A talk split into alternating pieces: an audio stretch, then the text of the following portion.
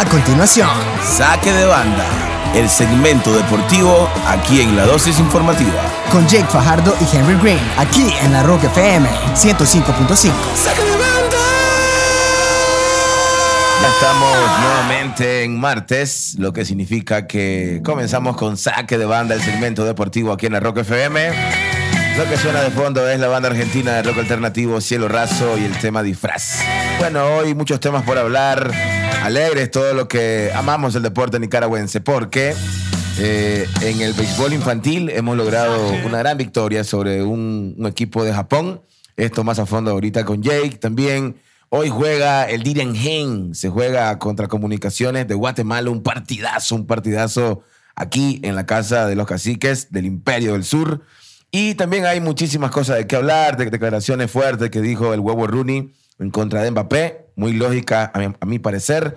Liga Española, Liga Inglesa, eh, Manchester por, por fin está viendo un poquito ahí como la luz verde. Pero más a fondo con mi amigo Jake. Bienvenido, Jake, ¿cómo estás? Buenos días, Henry. Buenos días a todos los que nos escuchan a través de la 105.5, la Rock FM. Saque de banda una semana más, bastante cargadita y con noticias alegres para los nicaragüenses en general. Sí. Hay que arrancar, creo, con el pie derecho hablando de los niños en el torneo Williamsport, la Serie Mundial de Pequeñas Ligas. Usualmente nosotros hablamos más de fútbol acá, pero Sí, hay sí. que destacar obviamente lo que han hecho estos muchachitos en, en la meca del béisbol infantil. A ver, Jay, para la gente que no estamos tan claros de qué pasó acá, ¿qué fue lo que pasó? ¿Qué fue lo que lograron estos chavalos que tengo entendido que son de la 14 de septiembre? Así es, es un equipo que es de la 14 de septiembre. El torneo Williamsports estuvo acá para hacer una eliminatoria de Latinoamérica, donde finalmente estos muchachitos fueron el equipo que clasificó de parte del, del área de Latinoamérica. Por eso, cuando la gente ve las transmisiones, el uniforme de ellos no dice Nicaragua, sino dice Latinoamérica, pues Ah, que eso representamos a la región de acá. Imagínate. Nicaragua cayó en el primer compromiso contra Curazao. Posterior a esto, se le ganó a Puerto Rico una victoria histórica. Nicaragua tenía más de 51 años de no Uf. participar en el torneo de pequeñas ligas, la Serie Mundial de Pequeñas Ligas, y pues regresaron y vencieron a un equipo de bastante renombre, como lo es siempre el de Puerto Rico. El día de ayer se enfrentaron contra Japón, otra potencia asiática y en general del béisbol. Sí, y ayer fue un partidazo de alarido, eh, un encuentro en el cual eh, se vio postergado por la lluvia. Este partido debió ser el fin de semana. Sin embargo, la lluvia en Pensilvania, donde se juegan este torneo de pequeñas ligas, eh, pues fue un invitado especial la lluvia y paralizó el partido el fin de semana. Se reanudó el día de ayer por la mañana y afortunadamente los niños salieron con todo. Eh, Japón se adelantó bastante y ponía un poco abajo las esperanzas de Nicaragua. Sin embargo, apareció la artillería encabezada por Derek Alonso y Luis García, los dos muchachitos que más han destacado al bate durante esta, tra- esta travesía del equipo de la 14 de septiembre en eh, el torneo en Williamsport. Al final Nicaragua derrotó 8-7 ya en extra innings en 11 entradas. Sí, un partido que también. Jay, rompió récord, ¿no? Por, por, por lo tardado que fue. Creo, creo que fueron cuántos innings en total. Desde casi como de la- desde el año 2000, ningún equipo o ningún partido llegaba hasta las 11 entradas. Fueron 11 innings. eh, la- estos partidos son de 6 entradas, son más cortos, eso hay que, hay que aclararlo. Ellos, ya entrando al, al séptimo, ya son eh, extra innings. Y pues hablarte de que fueron extra innings, hasta si lo tomas en cuenta como un juego normal de béisbol, se fueron hasta 11 entradas y al final un error en tiro del tercera base a home fue lo que terminó liquidando el equipo japonés y ahí aprovechó Nicaragua para anotar la carrera que desempató todo dando un 8-3 final. Eh, yo te decía de que fue agónico porque por muchos momentos Japón se ponía arriba Ah. y después venían los muchachos y lo empataban. La defensa de ambos equipos estuvo bastante Infarto, bien. infarto. Eh, un cuadrangular de parte del muchachito Derek Alonso fue muy importante ya en el cierre del sexto episodio, que sería pues ya el cierre del partido, para igualar todo, para empatar el compromiso 4-4 y pues posterior a esto eh, los muchachos pudieron sobrevivir durante la, la- el extra inning que daba el compromiso el día de ayer. Eh, otra, victoria otra victoria histórica, eh, Nicaragua pues ya con solo haber conseguido una victoria ante Puerto Rico pues lo hacían bastante bien. Ahora una victoria contra Japón les permite seguir con vida. El día de hoy enfrentan a Panamá, que a mi parecer es un rival un poco más pare- parejo, pero sí igual va a ser un gran compromiso en un encuentro de eliminación directa igual. El que pierde se va a casa, si los muchachos ganan se estarían metiendo ya en una fase casi final muy importante a tomar en cuenta. Veremos qué pasa. Todas las mejores energías para estos chateles que tienen que edad, Jay, aproximadamente. Todos por debajo de 12, 12, Sí. 11 años. Claro, uno dice 11 innings, wow, qué, qué poco para el béisbol como en general, pero recordemos que son chateles, son cipotes. Sí, Y, y hay que también tomar en cuenta, por ejemplo, que un lanzador normal eh, te puede tirar, por ejemplo, 60, 80 picheos en un juego. Ayer hubieron niños eh, que estuvieron cerca de los 50, que 40, 40 lanzamientos. Ya esto una, es una cantidad pues bastante grande para, para niños pues, que no están acostumbrados Claro, no. a jugar tanto tiempo. Se la Pero, jugaron a morir. pero dieron todo en el terreno, eso es lo más importante. Estos, estos muchachitos, eh, pase lo que pase, al final en el torneo tienen que ser recibidos de gran manera. Héroes. Son héroes hasta ahora para nosotros, para regresar el nombre de Nicaragua a la meca del béisbol infantil más de 50 años después. Decía por ahí Levi Luna casualmente de que, de que esto es también como, como una advertencia para la Federación de Béisbol de que tiene que invertir, tiene que ser más campo, tiene que ser más, más profesional con todas estas categorías que, que son el retoño de, de pues, toda una generación de béisbol. Es que hay que aclarar que este torneo eh, no está, por decir así, respaldado por la FENIVA, que es la Federación Nicaragüense. Ajá. Este torneo, pues, es un torneo internacional que vienen y ellos se encargan de la logística en general. O sea, FENIVA no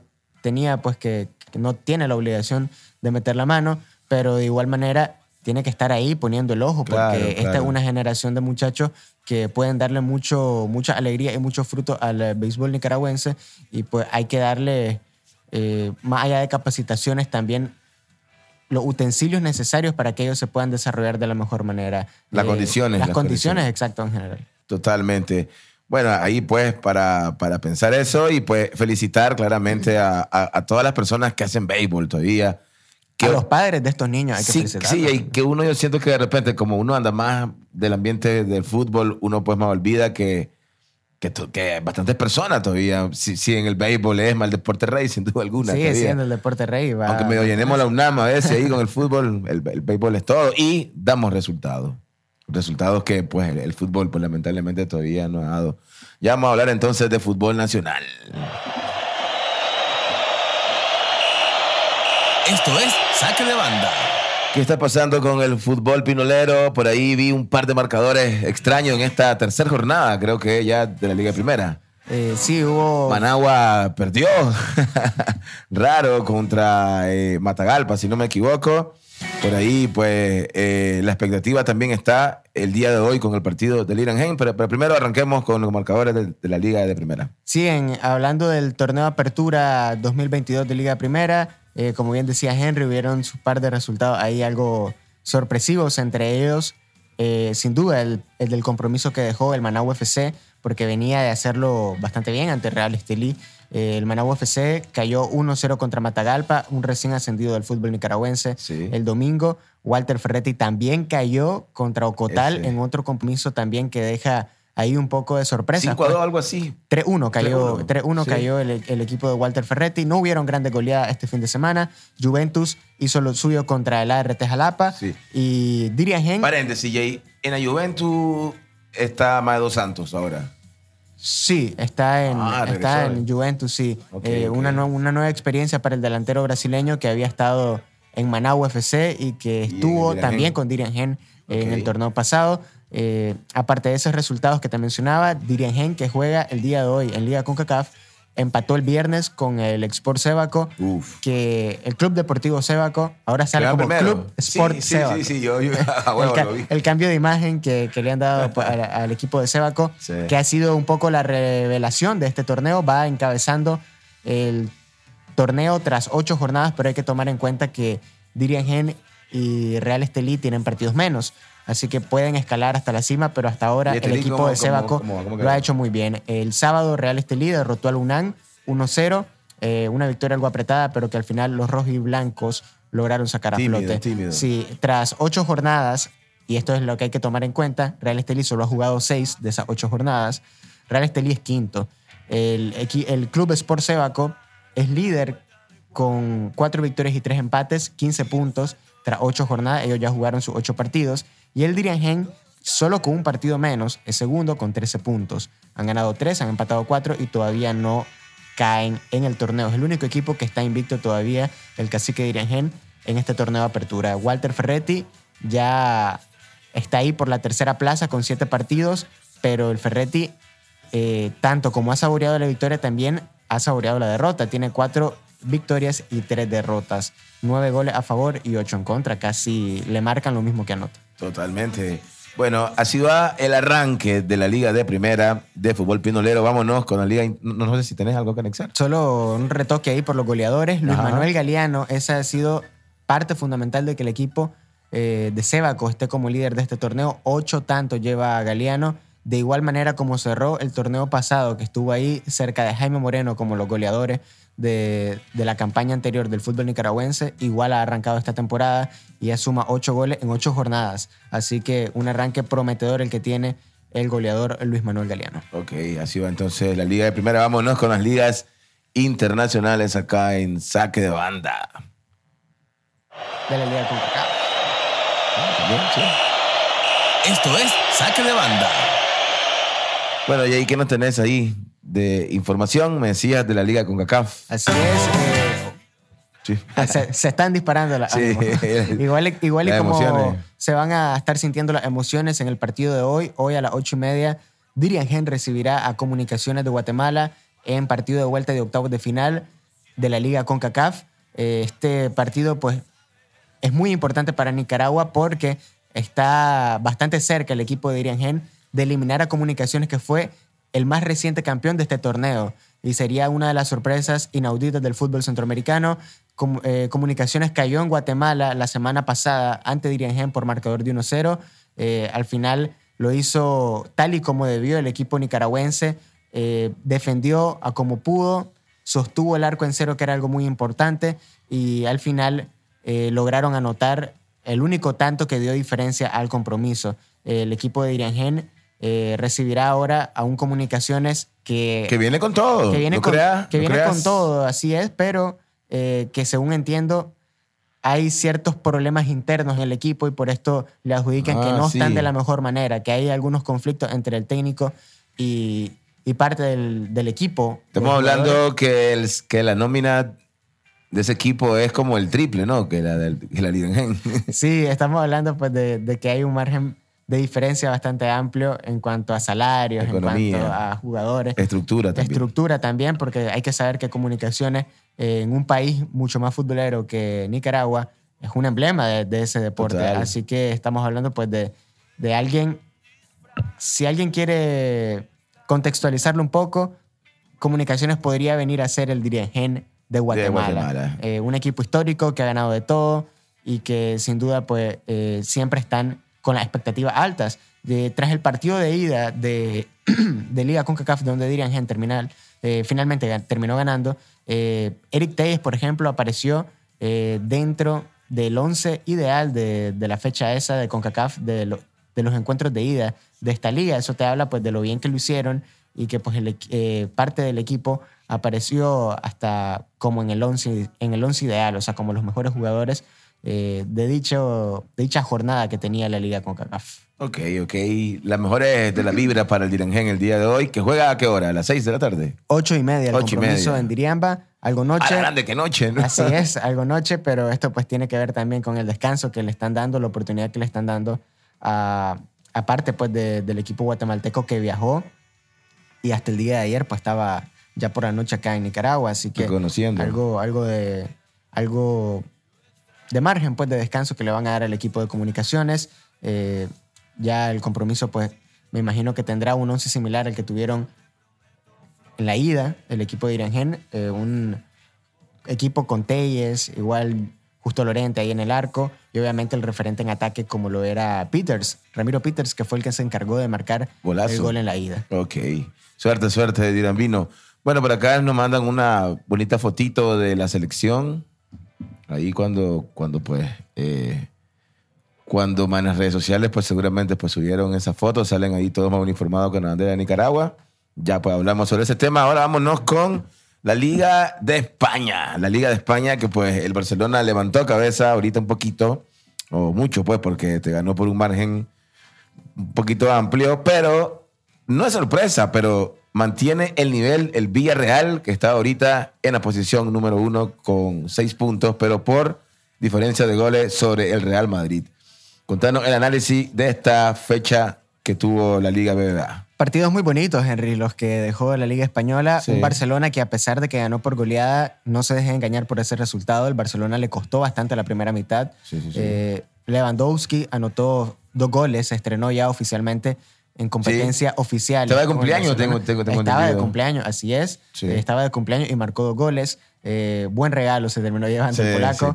Eh, anotó al minuto uno y según lo que estaba leyendo en datos ahí en algunas redes sociales, eh, ya Lewandowski también se adjudica entrar al corto grupo de jugadores que han marcado en todos los minutos de un partido. Ah. Así que pues eso te habla pues de- del gran recorrido nivel. y el nivel que tiene el polaco hoy en día. Eh, el Barcelona ganó por 4-1, eh, la primera mitad empataron 1-1, bastante cerrado estuvo el compromiso en la casa de la Real Sociedad y ya en la segunda mitad los cambios le vinieron bastante bien, entró Ansu Fati, la esperanza que tiene el fútbol de España de cara al Mundial y cambió un poco el partido, dos asistencias y un gol, terminó dejando el nuevo jugador con el 10 en la espalda del Barcelona. El Atlético de Madrid cayó por 2 a 0 ante el Villarreal, lo que mencionaba vos de el buen arranque que ha tenido el equipo del Villarreal. Sí. Eh, El submarino amarillo. el submarino amarillo, así Submarino. es. Eh, este equipo del Atlético que arrancó bien la jornada 1, pero cayeron ante un Villarreal que parece, y no solo parece, sino una realidad,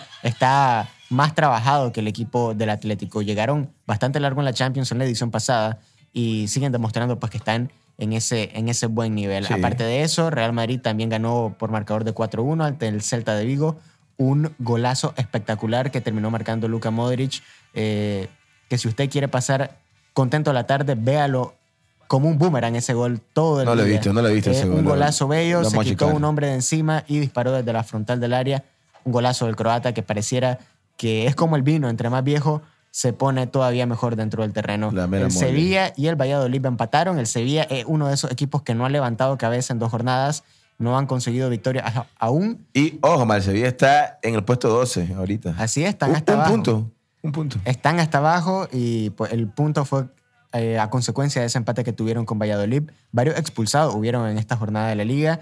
Eh, dos en el partido de- del Espanyol contra el Rayo Vallecano, dos en el partido Sevilla-Valladolid, uno en el Osasuna Cádiz, en el Atlético de Madrid también hubo otro expulsado, en el Elche Almería también hubo otro expulsado y en el Girona Getafe, que el Girona terminó ganando 3 a 1, también hubo otro expulsado. Así que hubieron varias tarjetas rojas Así está entonces en la liga. liga. Así está con el Villarreal en el puesto 1, en el 2, Real Madrid, tercero, Real Betis, cuarto, Sasuna, quinto, Barcelona y el Rayo Vallecano que está ahí en, en- en sexto con, con cuatro puntos y que le sacó un punto al Gran Barcelona de local, de local el equipo catalán. Vámonos con la Premier League. Esa liga, Jake, siento que viene con, con fuego, alas, loco, intensa, ¿no? Increíble. Y pues hay cuatro equipos en el segundo lugar. Solo imagínate eso, ¿no? Cuatro equipos que están pegados en el segundo lugar con, los mismos puntos, pero por diferencia de goles. Pero en el puesto número uno, que no me asombra, el Arsenal con nueve puntos. Y en el puesto dos, eh, 2.1, le vamos a decir, está el City, en el 2.2, Let's United, en el puesto eh, 2.3, el Tottenham, y está el Bridgestone. Hay cuatro equipos en el puesto número dos. La Premier eh, es una de las ligas que arrancó un poco antes. Ellos ya Sí. llevan tres jornadas eh, disputadas. Henry está bastante alegre por el arranque del Arsenal. el Claro. Arsenal eh, Veremos si que lo ha sido una maquinaria potente en este inicio de campaña de la mano de Arteta, el técnico que tiene el equipo Sí. en esta temporada, además de las incorporaciones que le han caído muy, pero muy bien. Eh, por ejemplo, el caso de Gabriel Jesús.